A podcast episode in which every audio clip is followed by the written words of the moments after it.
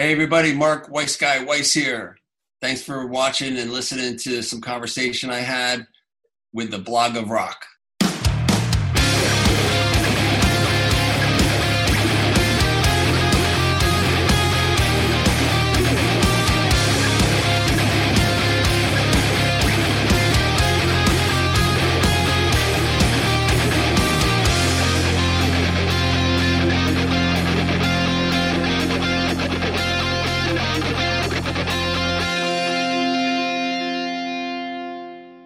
Hello.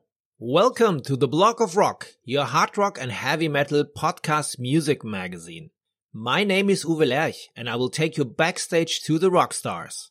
Of course, we chat about the music that connects us all, about new records, about life plans and what used to be. But we also talk about the people behind it. What inspired and motivated them and what kind of rockstar tips do they have for you out there? In the show notes, that is the description of this episode that you are hearing about right now, you will find a central link for all usage that will also take you to my official Facebook group. I would be happy if we get to know each other there. Are you ready for the start?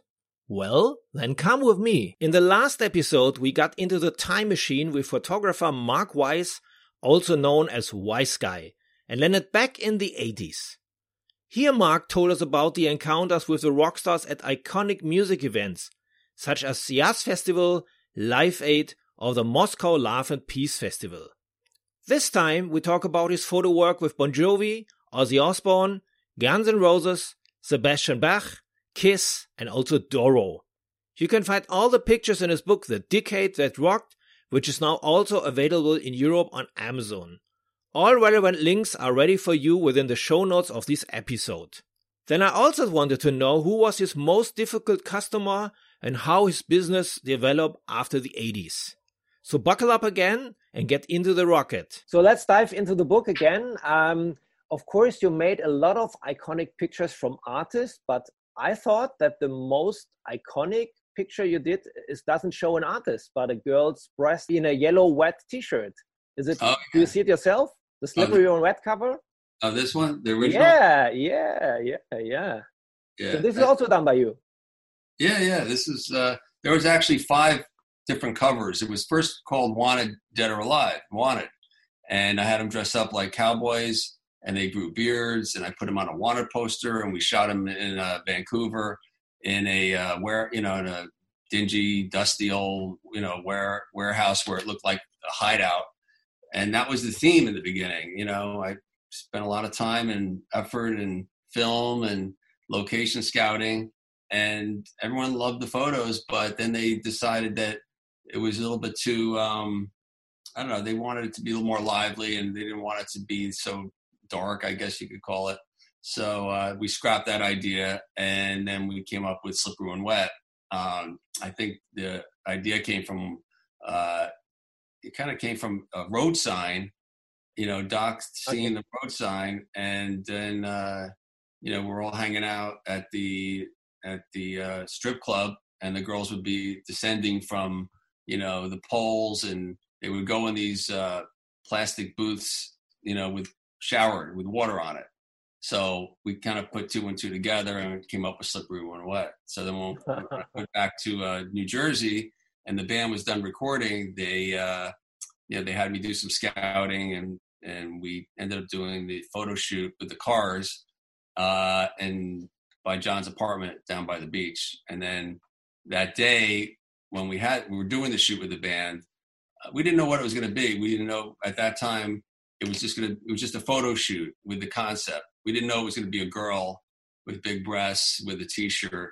You know, we had them in there, so we wanted one girl to, to stand out, and literally we just went across the street and found this girl Angela, and ended up putting a t-shirt on her someone we found just five minutes before the, the shoot. Everyone else was there. You know, most of the other girls that were there that we got, like the, the guy's friends and girlfriends and, you know, friends of friends, there was no one with really large breasts, you know? So we needed to find someone, and we did. You know, actually, Tico and my assistant Danny Sanchez uh, went over across the street and just came back with Angela. what a lucky career! Yeah, and then and then after we saw the photos, we are like, you know, we see so Angela in the in the middle of the photo where she every you know your eyes would just go there. We're like, let that be the cover, you know. So we um, uh, just shot her on her by herself against the blue background. You know, I had a plexiglass in the in the front of it to resemble, uh, you know, the strip thing, you know, whatever. And then we just, uh, you know, had some fun, you know, photos of her breasts.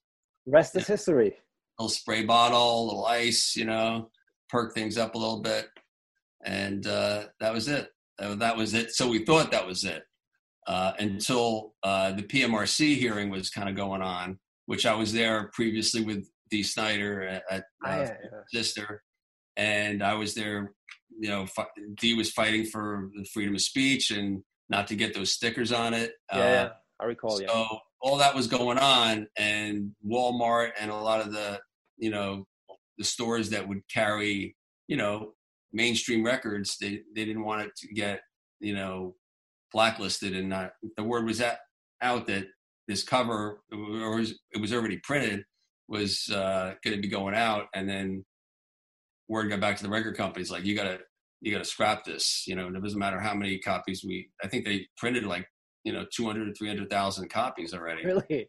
And they just threw them in the garbage. I think it was released in Japan, and we had to come up with another idea like really quick. You know, so that's when Jon just called me up like the day before. It would have been too if we, we didn't do it that we didn't come up with an idea that day. Then you know the record would have been on hold and it had to go out uh, on that day you know just the way the marketing was set up so he just came in and he just you know he said you know i didn't he said i'm coming over the studio uh get me a, a black plastic bag and you know some spray get a spray gun with some water i put some oil in it to make it like kind of drippy and i sprayed it on and he came in as soon as he got up the elevator he just wrote slippery when wet and he's like, "That's it." And I said, "Do you want to see the Polaroids?" He goes, "No, just send it. To, that's that's the cover. Done." And that was it. And how was the bill just on this? Oh, uh, you know, it's you know, you know the thing is, I don't even, I didn't even. It ends up that I didn't even bill them for any of those shoots because you know I used to take photo, so many photos of them, and I used to like get them into the magazines. Yeah, yeah, so, okay, I understand. Yeah, uh, and and it was so, it went through so many different uh, incarnations that I forgot to even bill them for the cover. I mean, they, they used the picture for uh, uh, for other things like you know for T-shirts that I would you know make money on here and there as okay, they. Yeah. But uh, for the actual album cover, I, I I don't think I ended up getting. I'm gonna have to look into that. Let's talk of some about some of our favorite artists. You already mentioned Ozzy, where you have a really close relation to.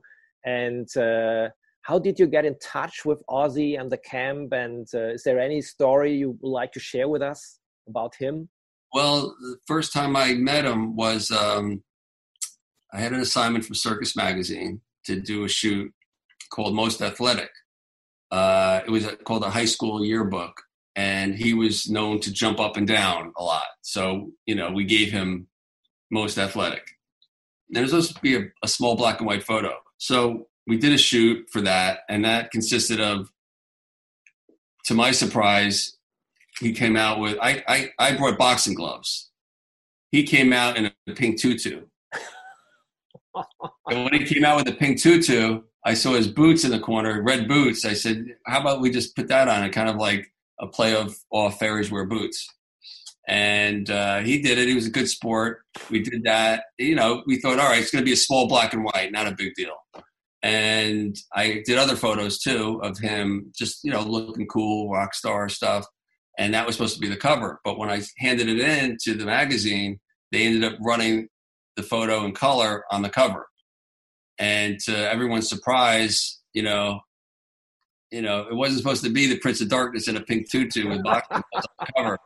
So it kind of didn't put me in a good a good light in the beginning with the Osbourne camp. But then we started getting a lot of uh, good attention from it, and the record started doing good, and and then we kind of you know it ended up being a good thing, and we ended up doing more kind of crazy shoots. Out, you know, I saw the Easter Bunny picture you just posted a couple of weeks ago. Yeah, that's you know that was uh, in 1984, I believe I shot that, or 1983 or 1984, and that was an a, that was another little kind of accident. And uh, he came to my studio. We were supposed to do a photo shoot for uh, Faces magazine, and Ozzy comes in and he goes, "What's that over there?" And I looked, and it was an Easter bunny outfit and a and a trestle, you know, with flowers. And I didn't even know what it was because I shared my studio with a, a commercial photographer. So it kind of caught me by surprise. And Sharon and Ozzy walked in, and and and I quickly said, I said, what do you? I said, what do you mean? What's that? That's that's what we're gonna you're gonna wear for the cover. He's like, what? And then he looked, you know, he's like, really? I said, yeah, let's come on, let's do hop to it, you know.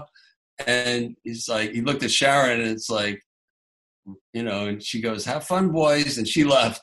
And then I actually, I actually got him in the costume. You know, we had fun, you know, but you know, and then afterwards we did some other shots, and uh, and then show was, a little bit. I'm sure you're prepared. Some pictures of Ozzy for us. Oh yeah, yeah, but yeah, we, we got our we got the photos that we used, but those photos of the Easter Bunny, I didn't put out. I didn't even show Sharon them until like 10, 15 years later, when I said I just sent it to her on one Easter as a joke, and she posted it because I didn't want to post Ozzy, the Prince of Darkness, into this bunny outfit, you know. But then once Sharon posted it, Ozzy's Ozzy posted it um, on his social media. I said, you know, the, the the bunny's out of the closet, you know so, so then I started posting it every year, and it was okay, of course. You know. That's funny. That's funny. So you have got a prepared a, a Ozzy picture from your book to show us. Oh, I'll show. I will show you. Actually, I'll show you that. Actually, in this book, we have uh, three gatefolds, and uh, I'll show you how it works here. This is from shoot. Oh, that was from the shoot. Uh, it was called Diary, Diary of a Mad Housewife. Uh, we kind of did a, a, play on play on words on for a magazine cover, and we kind of ironed Amy. and then this is the the gatefold how it opens up. Ah, the, the bunny. bunny. Yeah, that's right. Yeah, yeah that's great. So happy Easter. Yeah, that's cool. Yep. And yeah, then, so uh, the the Ozzy stories are are great. Oh yeah. This Some is uh, when they were on the road with uh, Motley Crue. Ah, oh, yeah. And Vince, another one of our shoots. Another star you've been pretty close, which was not easy to catch for interviews in Europe, but you got a better contact was uh, Axl Rose or the Guns N' Roses guys, because they were quite problematic in the beginning for us. Um, yeah. Even later on, it was not easier. But you you met them really at the beginning. Yeah, I was uh, 1986. I actually just photographed Sebastian Bach when he was in a band called Madam X, and that was when you know Sebastian's hair was like really high, you know. And then I went to California to do a photo for Hit Parader. They wanted me to shoot uh, Guns N' Roses because you know, this is before their album was even out, but there was a big buzz on them, and the record company uh, set up a shoot. And at the time, they didn't really want to shoot with me because uh, they had their own photographer, and the publicist Bryn like insisted. You know, I have I had a relationship with Bryn with Motley Crue when she was uh, you know over at Elektra, and she helped set up some photo shoots with Motley Crue and she kind of put her foot down said you know it's really important you really should shoot with other photographers. He can help you get into some magazines. And you know she went to bat for me and and they agreed. It was a quick shoot. I went over to uh, where they were recording and uh, set up a background. And Axl you know had his hair that's when his hair was really spiked up. And he had uh, uh pants on and it said glam sucks on it. And then he had and then he really would never look at me, you know, and he kind of, you know, and, and, on his pants, you know, he had his hand on his pants and he has like it's like he was giving me the finger, you know, to most of this photo shoot, you know, mm-hmm. and uh, and it, so that's in the magazine in the book, and then I I don't know they liked the photo shoot, and that was his way of kind of not giving me the finger, but just like, you know, just a contradiction to glam sucks and here's this like fuck everybody, I guess, you know. Uh, it was a message, you know, to show that certain, he was certain attitude at that time. yeah, yeah, and he, nobody knew who he was really, you know, and uh, so that ended up being, I believe, on the cover of the magazine, and then they got some some good press out of it, and ball started rolling, and then they came to New York when they played at CBGB's, and they did the Ritz show, and uh, Bryn, you know, they. You know, I guess the guys liked me, and they came to my studio, and I got did a nice photo shoot. Then we, uh, they told me to come over to CBGB's where they're doing an acoustic set, uh, and an autograph signing and did some photos around CBGBs, which are some iconic photos that, you know, them hanging out in front. And that's featured in the magazine. And then they, I think after that, they went to, I think they opened up for Motley Crue. And I, that's how I got the cover. Uh, when I went there shooting Motley Crue, uh, they were opening up and uh, they were just hanging around. And I was friendly with Steven Adler. And I asked Steven if he would help help me set up a photo shoot with the guys. Can you ask Axl that because they were all in the dressing room? Can you ask Axl Tell him I'm here shooting Motley, and I want to just do a you know I have my lights out here. Can we do a photo shoot? And uh, and he said come back after the show. So I did, and right before Motley went on, I said you know, I gotta go. You know can we do it? And they said yeah. And I went backstage, and Axl was in a is in a towel, you know, and his boots and I says, "Oh, you you know, you want me to come back?" He says, "No, let's take the photo." And you know, and he gave me the actually he gave me the finger on that one too, and that's on the that's the cover shot. So it kind of like you know it goes full circle. And then I and then I shot him again when they um, uh, in '88 when they uh, they were just I was just in L.A. and uh, I reached out to Bryn. I said, uh, you know, is that are there guys around? You know, want don't do like a, just a really impromptu shoot at the Sunset Grill? Like you know, just really easy and uh, do some photos. And they all agreed to do it, and everyone showed up except Axl. So I have individual photos of all the band on one day, and then Axl came the following day. So I got all five of them, but you know, it's not a band photo in front. Yeah. But it, those are again, Axl had the full beard, and that's like opens the book up. that's great. Can you show us a picture from this? Oh yeah. Okay, this is the uh, the Florida. This is from the same shoot for oh, the, yeah. the young cover. Axl. Young he put, Axl. He put his clothes on. He put his clothes on there. And then this is the CBGB's photos. And then it, oh, this is the gatefold too. Oh, great. Slash. Yeah. And then this is uh, from my studio in New York City. Then they came up. Another guy you've already mentioned, I think he's also a close friend of yours, is Sebastian Bach from Skid Row. Yeah, yeah. So I met Sebastian, and like I was saying before, Yeah. I shot the guns. Madam X hired me in 1985 to shoot them with uh, Brett, who was the singer. He had like half white yeah, hair. yeah, yeah, black. yeah. I remember. Yeah, this band with Roxy. Yes, and Don Dokken, uh, not Don Dokken, Don Arden was managing him. So they hired me to come out and shoot Madam X. That's how I met them, and then and that's featured in the book. You know that that picture, and then a year later, I got a call from Roxy or Maxine, uh, Maxine, and uh, she said, uh, uh, "I have a band with a new singer," and I went, "Okay, that's cool." So you know, fly me out there. You know, I gave them my fee. They had an investor, and you know, that's when I first saw Sebastian. I was like, "That guy looks like a rock star." And then they were rehearsing. So then they started singing. I was like, "Oh my god, that guy sounds like a rock star." And I met him. You know, as soon as I met him, he, he brings me. He goes, "Hey, Mark, how's it going? You got to meet my hot girlfriend." You know, and he, you know, introduced me to his girlfriend. And uh, I said, "Now that's a rock star." You know, he was like 17 years old, I think. You know, and so that's where we first met. And then fast forward, uh, wait, that was yeah. Fast forward the, the next uh, next year, I was having a I had a wedding. You know, I got married in 1987, and I had my uh, my secretary invite, like I said, just you know, invite all these all the bands that you know that I've shot and that I'm friends with, and I just kind of met them. I didn't, you know, I knew them, but you know, they weren't buddies. But I invited them, and I didn't think they were going to come, you know. So they came. They came in their. Uh, they all drove in from Michigan, and Sebastian was at that time, I believe, like he was kind of not really in the band anymore, but he made sure he was going to be at my wedding, you know, for whatever reason, you know, fate have it. And they all went there. We all had a great time. And Zakk was there. Uh, Zakk just got into Ozzy, who I helped get introduced. I introduced Zakk to Ozzy.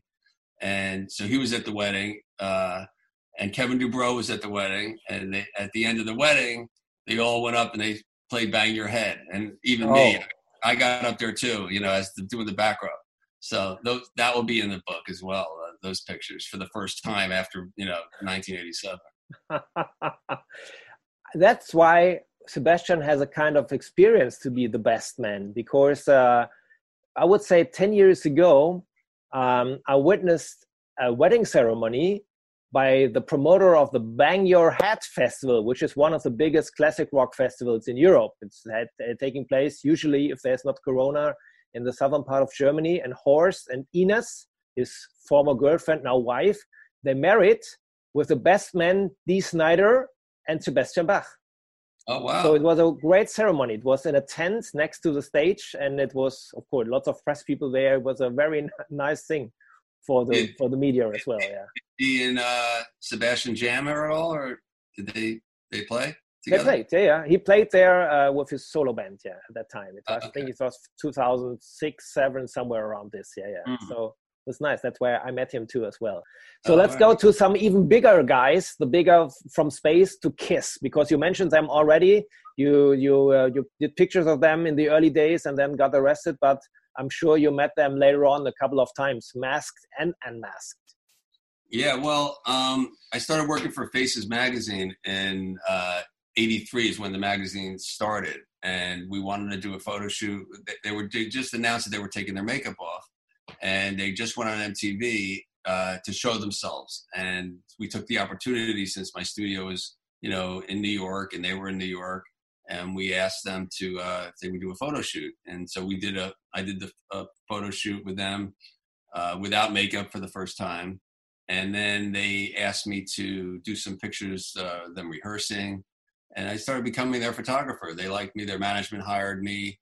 Uh, they needed to get into the magazines without their makeup. You know, it's like a whole new thing, and and I was able to help them assist to get into the magazines. So you know, they liked me. They trusted me, and you know, it was kind of ironic that like when I was 17, like maybe four or five years later or before that, I was getting arrested, and a block away from my of the of the Madison Square Garden was my studio where I'm shooting them. You know, and and I just love. I always loved Kiss. And never you know? full circle.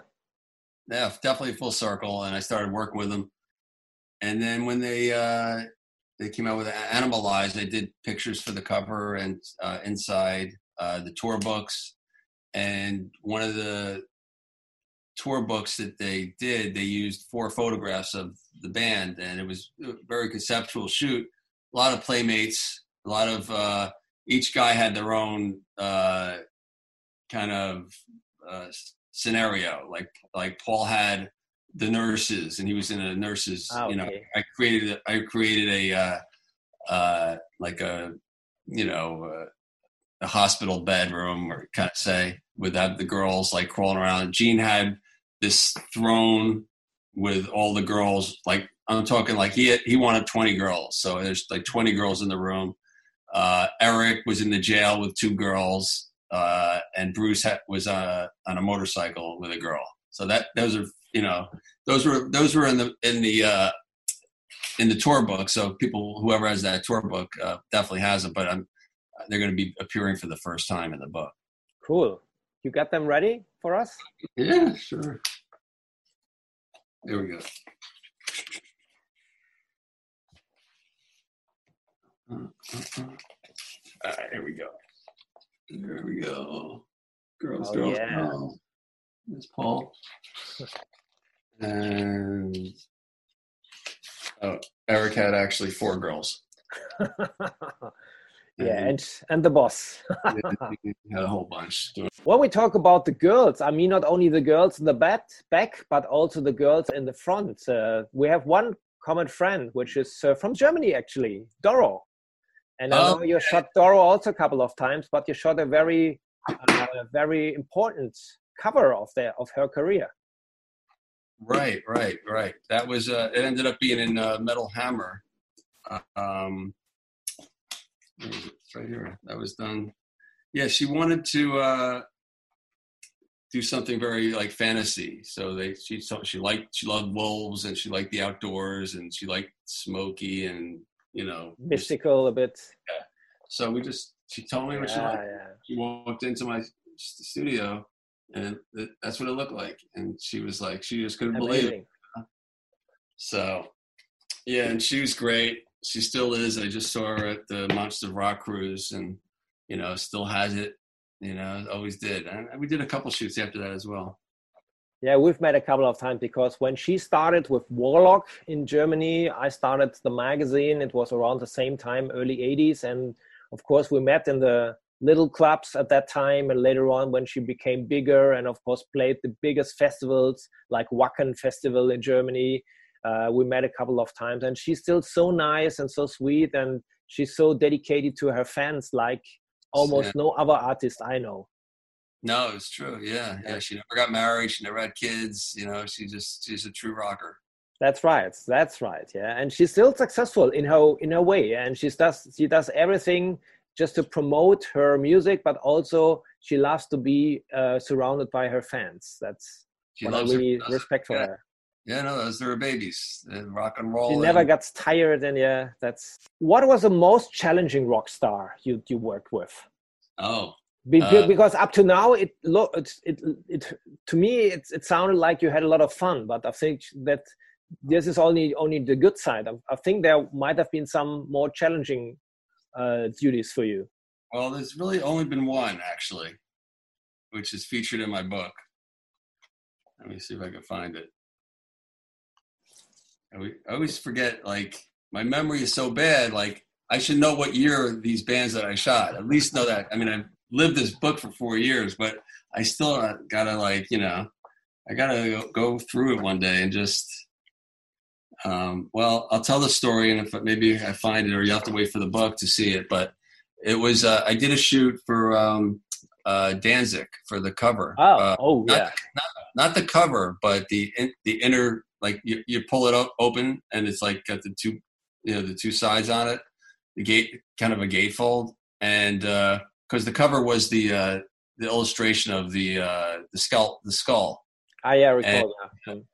And uh, so they just needed some new publicity photos and photos to be used in the packaging and whatnot. So they came to my studio and they were, you know, pretty much just kind of, you know, I never met them before. And, you know, they were just kind of not that the friendliest. They were, or they were just quiet. I'm not going to say they're not friendly. They were just quiet. And then I just said, all right, let me just, you know, no small talk. Let's just get right to work. And there they go, you know, they were, you know, I was kind of positioning them, you know, okay, over here and there. And I brought Glenn a little further, you know, because he's a little smaller. So I have to, the perspective, yeah. if I bring someone smaller, you know, it will make him look large uh, on the same height as them instead of just putting them all in a row. So, you know, I was working them out. And then uh, I said, okay, just, you know, everything looked good in the photo, composition wise. And I said, okay, you know, you know, Glenn leaned to me a little bit, you know, just lean because, you know, he was like this. And when anyone does that, you know, this thing gets to be a little bit doubled or whatever. So I said, just, you know, lean into me a little bit, you know, lean in, you know. That's what I always used to say, you know, lean, you know, lean like you can't hear me, like I'm pulling you with a fishing string. I said, like, just hooked you, like come forward. I was trying every trick in the book, you know, and and they were just all four of them would just stand there and they were all had like these double chins pretty much, you know? and so, you know, I went to the uh, first guy. I didn't even know their names, you know? So I went to the first guy and I kind of moved him around a little bit because I used to do that with all all these other bands, you know, Bon Jovi, Ozzy. I would like get in their face and kind of like joke around a little bit. Like sometimes I would tickle them a little, you know, uh, you know, but I would actually move them when they didn't listen, when they didn't get it, you know, like most of them got it, but some really didn't. They didn't understand like what I was, you know, saying, or when I say lean forward, they would go like this, or you know. But I just needed them to do this. It was real simple, but some people just didn't get it, and those guys didn't get it. So when I started shuffling them around, the first guy, then the second guy, when I got to Glenn, Glenn said, "Don't touch me." I'm like, "Oh, okay." And so then I went to the next person, and you know, I didn't touch anyone. And I said, "All right, that's it." So I went back, took a few more photos, you know, and and they ended up using the photo, and they liked the photographs. But then I think I think like a month later, I I said uh, I talked to the record company. I'm like. Uh, how's everyone like the photos? Everything good? He goes, he goes, yeah, but you know, Glenn doesn't really, you know, want to work with you any, anymore. I'm like, what do you mean? He's like, he's like, you know, I said, did you do anything to piss him off? I said, you know, the only thing I did, and I told him the story, you know, and he's like, oh, you shouldn't have touched him. Besides all of the rock stars, is there anybody you would have liked to take a shooting with from the, let's say, from the celebrity world, like any politician, actor, sports guy? Is there anybody whom you have missed so far? Would you like to have taken uh, pictures of? Yeah, I'm, I'm not really. I guess just uh, because you, you know, covered everybody. Right, but I would have liked to done a, a, like a photo shoot with Mick Jagger. I think that would be cool. You know, Mick Jagger for sure. Uh, but no, that's pretty much it. You know, really. I mean, you know, you know, Jimi Hendrix when he was alive. Yeah, of course, yeah, yeah, yeah. All those, you know, Janis and Jimmy, uh, and Jim Morrison. Morrison, you know. of course, yeah. yeah. yeah. But no, I mean, I pretty much, you know, shot everyone that I, you know, uh, I admire, I respect, and uh, yeah, I've been fortunate enough to do what I do, and you know, people seem to take to me and my camera. So I'm, I'm fortunate when it comes to that. So what happened when all the 80s bands at the beginning of the 90s when there was a different kind of music genre coming or different ones so there were many of coming. So what happened to you? Did you did you went on doing pictures for other genres or what happened to you? Because uh, have you been yeah. booked for the same bands and did the same bands but with less popular albums or did you move on to other genres? Uh, well, what happened was like I shot, I end my book with uh, 1990, and I was at the, on the Cherry Pie video with Warrant and that album did great. So it's like I, didn't think anything was gonna stop as it did. You know, nobody did. You know, we just thought it was gonna keep going and going and going, and then of course the, things change, and uh, I kind of kept going for a few years. Uh, Skid Row was still you know popular, but still the magazines didn't it didn't you know it, things were changing. And then Kiss came out, you know, in '96, so that was a little bit of resurgence, and I feel like that kind of brought everything back again slowly, you know, but not enough to you know support myself or anything like that. And I always thought that with this body of work that I created in the '80s, that I'm pretty much set. You know, I didn't think it was going to be held against me, and that's what it seemed like it was doing. I mean, I've shot you know, I shot Soundgarden and uh, and Alice in Chains, and you know, for some you know Metal Hammer and some other magazines, but I never, I didn't really connect with them. You know, it's it, they didn't want to be photographed. They didn't want to have fun. You know, they just wanted to play music and and do it. Different attitude and image at that time. Yeah, which is fine, you know. And then when I, God forbid, I should bring up that I did Slippery When Wet or Dokken or Cinderella, you know, they, you know, I knew not to say that to what I did, you know. So I just took it. I was I took it like I was a new photographer, pretty much. And then uh, CMC Records uh, had some classic rock. Uh, they had a classic rock label, so they had bands like Eddie Money and Lynyrd Skynyrd, Styx, uh, uh, a bunch of bands, and a bunch of bands that I I liked from the '70s. You know, so now I was starting to work with them, doing their album covers and even doing some home videos and regular videos. So that kept me going for a good chunk of years. And actually, in the midst of all this, even in the '80s, uh, like I, uh, I was working for Bravo magazine, shooting pop stars. Like even like back from uh, Dagmar Dunlap, I used to work in uh, uh, Bravo. That was my first time I used to work for them in the early 80s, you know, like early 83, 84. I shot Alec Baldwin and all these things that she set up. So I have, I have another, I have a bunch more photographs and things that I'm keeping under the covers for now because I don't want to, I want to brand myself or I, I am a rock photographer, but I do have when after this is out and I put out other things, the, the stuff that I have, like I have Backstreet Boys and NSYNC, their first shoots. You know, Justin Timberlake at his home, and you know how I, I got them from from Bravo.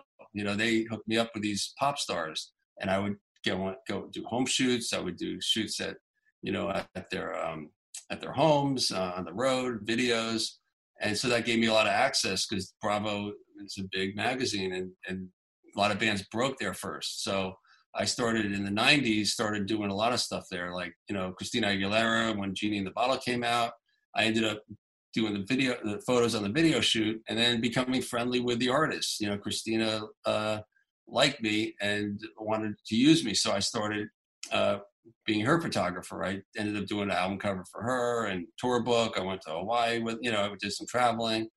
Uh, Black Eyed Peas, uh, I met through Bravo, just Kesha and then we started doing all the hip hop stuff like uh, Usher and uh, I mean you name it you know like I I have all these you know for a good 10 years and you know then you know worked with Alex and I worked with Rachel and it just snowballed into like no, nothing really stopped you know? And then when I would always shoot the bands that I loved, you know, but they would be playing clubs at that point, or they'd break up or come into other things. So I'd always stay in touch with them, and then they slowly became, uh, you know, everyone started like getting getting themselves together and becoming, you know, rebranding themselves. You know, Poison, you know, Bon, you know, Bon Jovi was always on the top, and I, I, I actually went on a six week uh, South American tour with them so I did their tour book, and so I went to Japan. You know, I, so I was kind of doing little bits and pieces.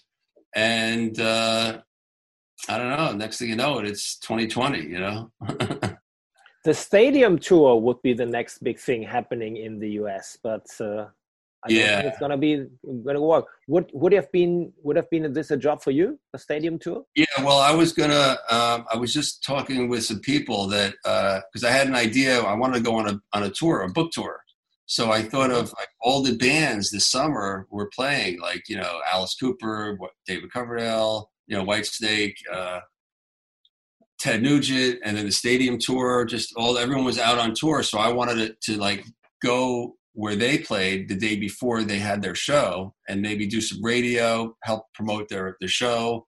Also have a gallery, maybe do some uh, you know foundation tying up with some soup kitchens or something and uh, get some you know cross uh, promotion uh, and then shoot the show you know and then go to another tour and do that you know just kind of you know i was going to yeah. get i was looking for sp- uh, corporate sponsorship uh, to get like a you know a traveling vehicle and wrap it with whatever my photos or their product maybe canon you know the camera that i use so I was just starting to do this when all this stuff happened. I was in conversations to do this, and I was excited. And I was going to go with my girlfriend and just travel across country, selling my books, you know, and and talking, maybe doing some uh, you know lecture things, some colleges, and you know, I had a I had a lot of plans. But the way I look at it is, everything's going to happen a year later, you know. So but the music will not change in the book and the memories will not change. This is, this is something which go, goes on forever in the hearts of the people. That's a good thing. Yeah. so you can even you can postpone it to next year. It's not yeah, old. it's like a good red wine. It's going to give like right now i've been doing social media like crazy. I always wanted I to know. Really, i'm following you.